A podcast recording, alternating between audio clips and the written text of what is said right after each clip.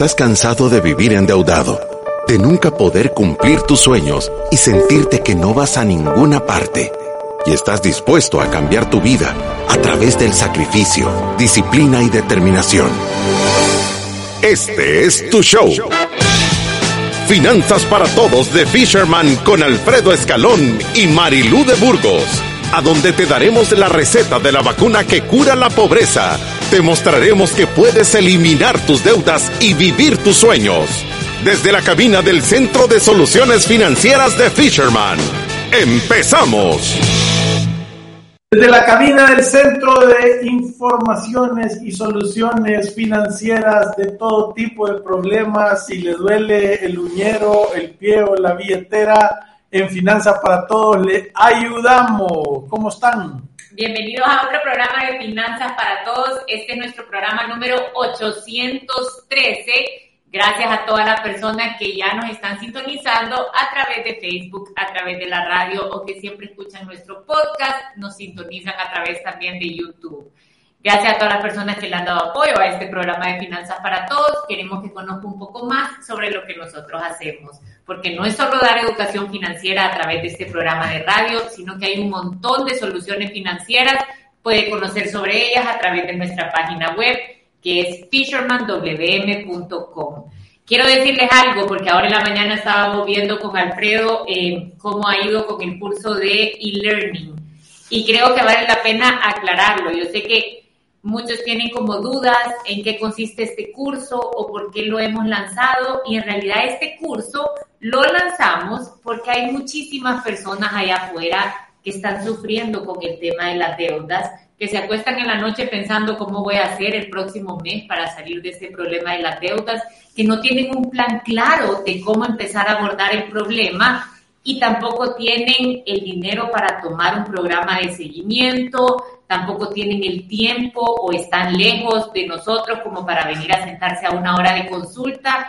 Entonces la intención de este curso de e-learning es como que se viniera a sentar usted con Alfredo o conmigo o con alguno de nuestros asesores para entender cuáles son los consejos que las personas que están en esa situación reciben y para que tenga un plan claro con herramientas digitales para que usted solito en su casa, con su esposa, con sus hijos, puedan aprender a cómo salir del problema de las deudas. En realidad es una luz en la oscuridad para el que siente que no tiene opción. Nosotros, tal como lo dice Marilu, pensamos en las personas aquellas que dicen, es que ni voy a hablar porque no tengo dinero, ¿verdad? Eh, y nosotros siempre hemos dicho que queremos hacer herramientas para acercarles a soluciones, ¿verdad? Entonces, de verdad, le hemos puesto a coco a, poder llevarlo de la manera más barata posible a las personas y, todavía aún así eh, un montón de veces hacemos cupones de descuentos para que la gente se anime. Eh, creo que 19 dólares para toda la tranquilidad que te va a dar y para todo el conocimiento que te va a dar es algo que deberías de hacer el esfuerzo de hacerlo si estás en problemas y ya no logras cubrir tus necesidades básicas. Sí, yo creo que también a través de ese curso van a poder hacer el presupuesto de subsistencia que nosotros tanto recomendamos.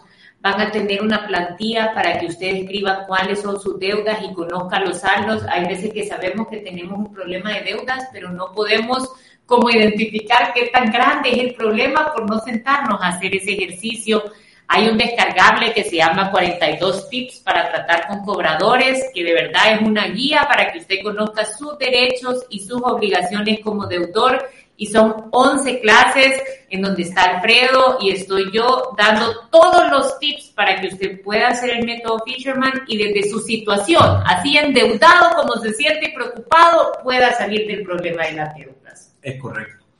Y creo que también la otra cosa importante es comentarles cómo están nuestras redes sociales. De verdad, no falta que nosotros digamos esto porque nos sentimos agradecidos. 74.680, eh, crecimos 185 nuevos ciudadanos de la República de la Libertad Financiera y 1.911.467 podcasts y live streams escuchados. De verdad que nos sentimos contentos en cómo está creciendo ya no paramos de crecer, hemos cuatro veces, antes cuando crecíamos 40 nos poníamos contentos, ahora crecemos 200, 185, bueno, han habido días de 700. Y nos ponemos contentísimos. cuando la Marilu hace TikTok que le llegan a 300 mil views, que es impresionante. Entonces, yo lo que les quiero dar es las gracias por prestarnos sus oídos para poder educarse y ser el héroe de la historia. Recuérdese, por cada 100 gacelas hay un león. Usted escoja qué quiere ser, si quiere ser gacela o quiere ser león. Este programa es para los leones. Sí. Y sabe que Alfredo, ahora tenemos un programa que sí que es para los leones, así que con esto comenzamos. Bienvenidos a Finanzas para Todos. La inversión es poner a trabajar el dinero para ti. Y hay muchas opciones para poder hacerlo y lograr fuentes de ingreso pasivo que te generen rendimientos o ganancias mientras te ocupas de otras cosas. Algunos lo hacen de la forma tradicional, con una cuenta de ahorro en un banco. Otros en un depósito a plazo o en objetos de valor como el oro o la plata. Otros invierten en acciones, en la bolsa de valores o en bonos, bitcoins, etc. La pregunta que queremos hacerte es, ¿cuál es la forma en la que preferirías invertir? Si no lo sabes, para eso están nuestros expertos de Fisherman, que hablarán hoy sobre cómo aprendo a invertir. Y comenzamos con Alfredo Scaloni, Marilú, de Burgos. Y recuérdense que el día de hoy nosotros les quisiéramos enseñar cuál es la mejor manera de invertir. Invertir no es ganar dinero y no gastártelo y, y ahorrarlo. Eso se llama generar capital. Invertir es agarrar dinero que tú ya salvaste, que no lo necesitas en tu día a día y que querés que se multiplique para que trabaje para vos, para que un día esos montos te puedan llenar tus necesidades y tengas libertad financiera. Eso es lo que normalmente todos los ciudadanos de la República de la Libertad Financiera debemos de entender. Invertir es agarrar tu capital y ponerlo a trabajar para que te genere dinero sin que tú hagas nada. Y el día de ahora te queremos decir cuáles son los hábitos o cuáles son las actitudes o cuáles son las acciones que las personas que saben invertir hacen. Sí, y sabe que yo creo que aquí hay que hablar un poco de quiénes son las personas que van a invertir, porque ponerse en la posición de invertir requiere un proceso, un proceso sencillo que es haber hecho los cinco pasos del método Fisherman para la libertad financiera. Esto de, verdad, si usted no ha hecho el método, vaya y revise cuáles son estos cinco pasos, porque si usted quiere ser un inversor exitoso y que no tenga que después ir a sacar sus inversiones y generar pérdida o hacer un solo desorden, debería de estar con estos cinco pasos cubiertos. Es obviamente hacer una evaluación de su situación actual, tener un presupuesto, asegurarse que sus ingresos cubren sus gastos, tener un ahorro de emergencia que no es inversión, es un seguro contra aquel evento que se puede salir de control y que tengamos el dinero para nosotros hacerle frente. El número cuatro es no tener deuda de consumo. Si usted tiene deuda de consumo, esa es su mejor inversión. Vaya y páguelas. Y la número cinco es tener una adecuada gestión de riesgo que no vaya a ser una enfermedad grave la que haga que usted deshaga todo su plan de inversión, sino que tiene que tener una estructura de seguros de acuerdo a su nivel de ingreso. Y entonces llegamos al paso número 6, que es empezar a invertir y ayudar a los demás. Y cuando nosotros pensamos en invertir, Alfredo, creo que este es como el primer gran mito. Todos piensan que las inversiones es tomar aquella decisión grande y entonces nos encontramos este montón de familias de y es que ya empezamos a invertir, compramos un apartamento, pusimos lo mínimo de prima, financiamos esto y de la cuota casi todo me lo paga el inquilino, yo solo tengo que poner 200 dólares o 300 dólares. Y, y, y nos da una sensación de que estamos haciendo una buena inversión, cuando en realidad nosotros le enseñamos a las personas que las inversiones tienen que dar retornos positivos y se puede empezar a invertir desde 10 dólares al mes. Sí, y, y mira, en realidad, invertir significa agarrar dinero que tú ya salvaste y ponerlo a trabajar para que te dé un retorno. Y lo voy a poner de una manera bien sencilla. Tú venís y tenés una lavadora eléctrica en tu casa, ¿verdad? Que la conectas a la energía, una secadora, perdón. Y esa secadora, aunque tú no te des cuenta, si vas a ver la plaquita del consumo de energía, posiblemente si lo ocupas bastante, más que todo en invierno, esa, esa secadora te está costando fácil 50 dólares al mes. Entonces, si tú tenías dinero ahorrado y te vas a comprar una secadora de gas, y voy a decir que esa secadora de gas te costó 500 dólares, y tú venís y la cuenta de luz te baja en 25 dólares, sabes que en 20 meses tú vas a haber sacado la inversión de la, de la secadora y luego te va a empezar a dar un retorno de 25 dólares mensuales que te van a quedar en la bolsa. Esa es una inversión. Cambiar tu secadora eléctrica a una de gas. Eso es una inversión y le puedes sacar y medir el retorno. Pero voy a decir que para hacerlo en orden, el primer punto que tenés que entender tú antes de empezar a invertir es tener que conocerte a ti mismo. En el lenguaje de inversión se llama definir tu perfil de inversor. O sea, ¿querés comportarte como el lobo de Wall Street o en realidad sos un corderito de la calle donde vivís? Porque eso significa la tolerancia al riesgo, fluctuaciones o eh, agresividad en las inversiones que tú estás haciendo. Y eso es importante porque no hay nada peor hacer una inversión y luego después estar pensando qué hice, no puedo dormir, no entiendo, no estoy seguro, quizá es muy riesgoso para mí. Sí, no, o sabe qué pasa con esto del riesgo, es que muchas veces no tenemos una buena forma de medirlo, porque le voy a decir las decisiones que yo miro que se toman allá afuera. Hay muchas personas que les da miedo entrar a bienes raíces o les da miedo comprar un papel bursátil o entrar en el mercado de acciones, pero no les da miedo darle el dinero a su sobrino para que él vaya a poner un restaurante, ¿me entiende? Entonces, ¿cuál es la medida para medir el riesgo? Si obviamente con uno hay una gran posibilidad de irse a estrellar y el otro, como no lo conocemos, inmediatamente en la ignorancia asumimos que tiene más riesgo, ¿me entiende? Muchas veces tomamos decisiones sin en realidad informarnos de cuáles son los beneficios de entrar a esta inversión o cuáles son los riesgos.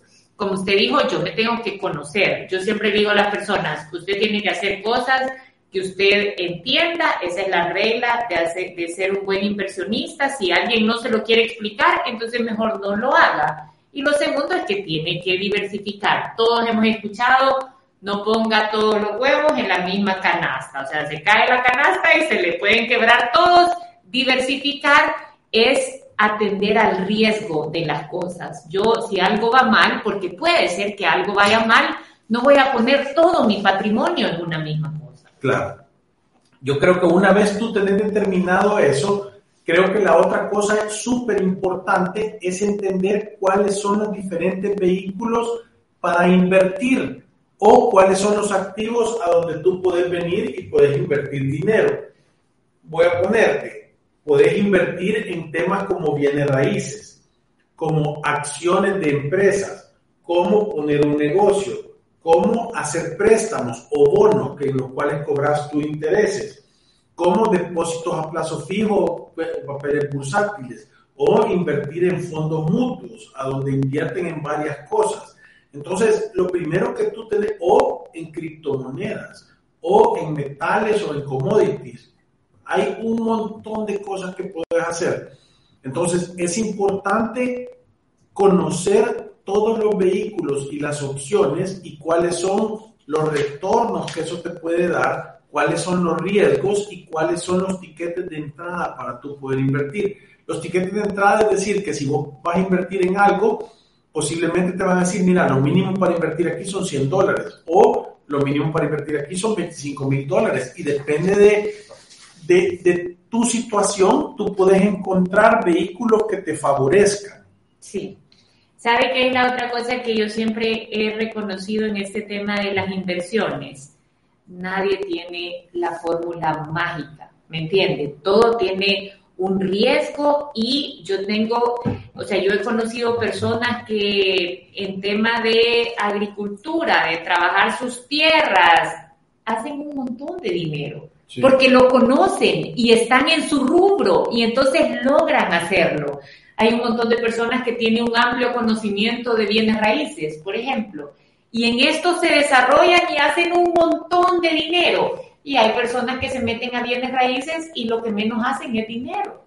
Entonces, cada quien tiene que hacerse un experto en el tema en donde piensa que puede desarrollar su patrimonio. O sea, si yo voy a ingresar a bolsa, por ejemplo, yo he visto personas que no tienen ni el más mínimo conocimiento de los instrumentos que van a comprar en bolsa y aún así meten su dinero en acciones y meten su dinero en una nota estructurada y después están viajando a Miami a sacar todo el dinero cuando ven que están perdiendo el 10%, ¿me entiendes? Porque nunca entendieron el concepto o los riesgos de lo que estaban haciendo. Así he visto personas que entran en bolsa y dicen, yo, a mí no me gusta la volatilidad, yo prefiero algo que, que sea de renta fija y que tenga poca volatilidad y que al mismo tiempo esté diversificado, entonces quiero entrar a tener solo bonos y yo sé cuánto me va a caer de cupón y yo sé cuándo es el vencimiento de mi bono y eso a mí me hace sentir tranquilo, me hace dormir tranquilo, en las noches me acuesto y no estoy pensando que la acción bajó a no sé cuánto.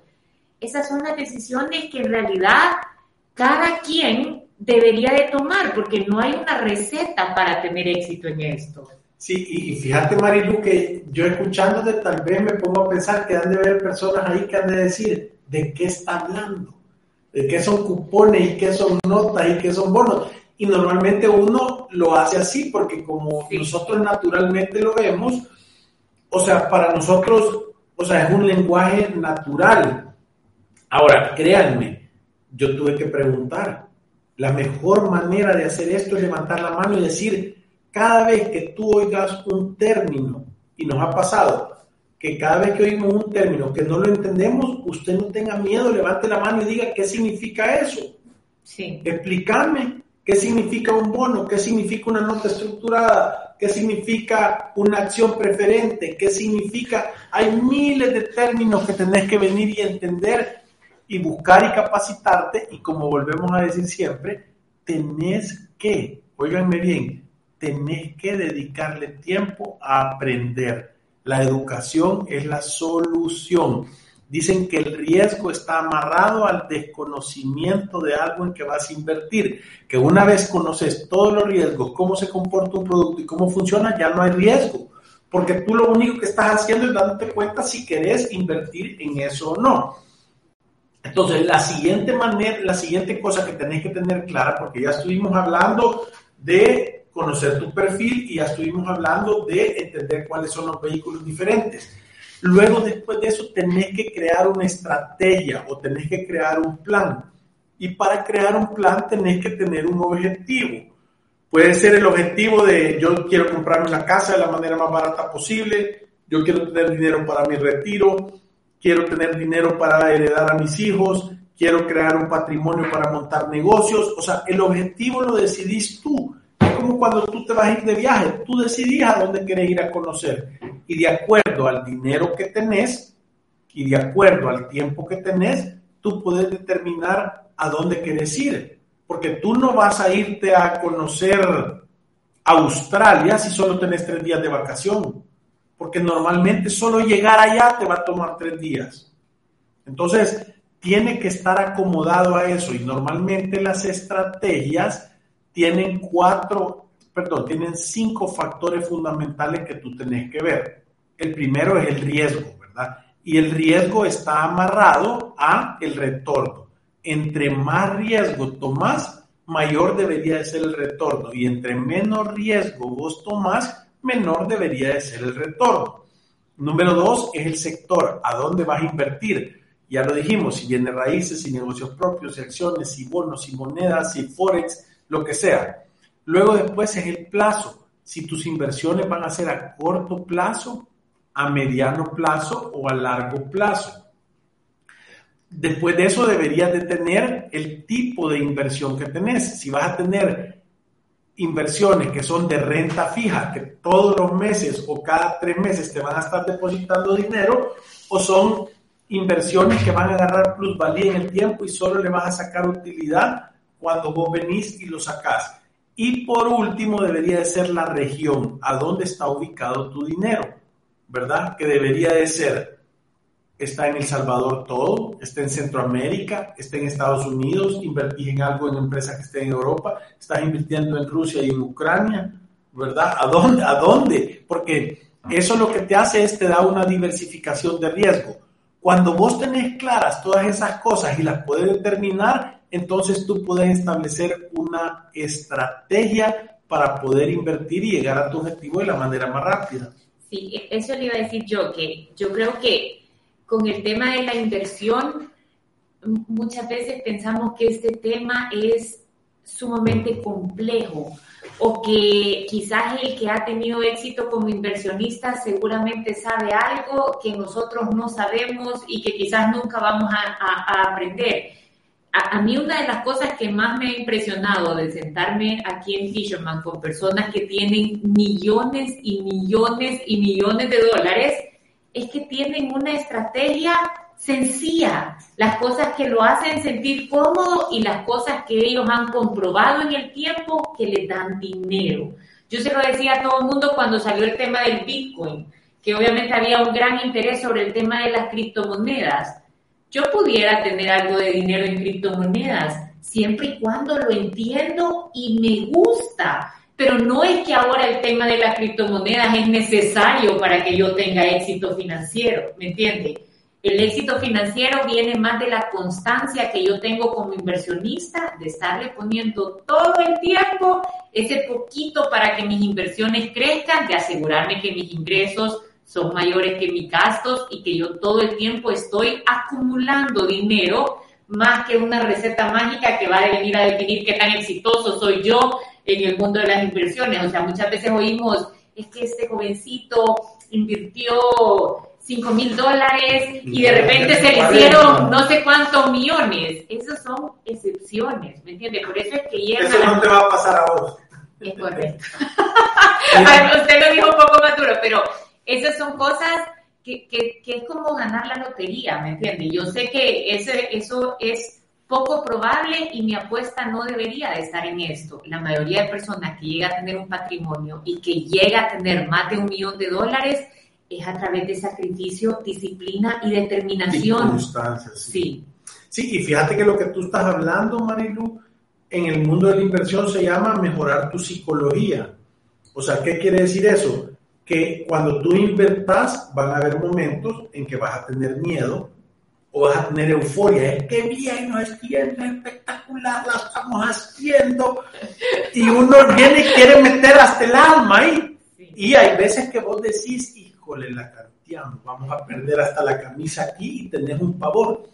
Y mejorar tu psicología es saber que tú tenés una estrategia clara y que podés soportar esas bajadas y que podés ir contento en esas subidas sin dejar que tus emociones gobiernen las decisiones que estás tomando. Sí. Por eso es importante trazar un plan y planificar antes y saber cuál va a ser el plazo, cuál va a ser el retorno, cuál es el modelo que haces de inversión.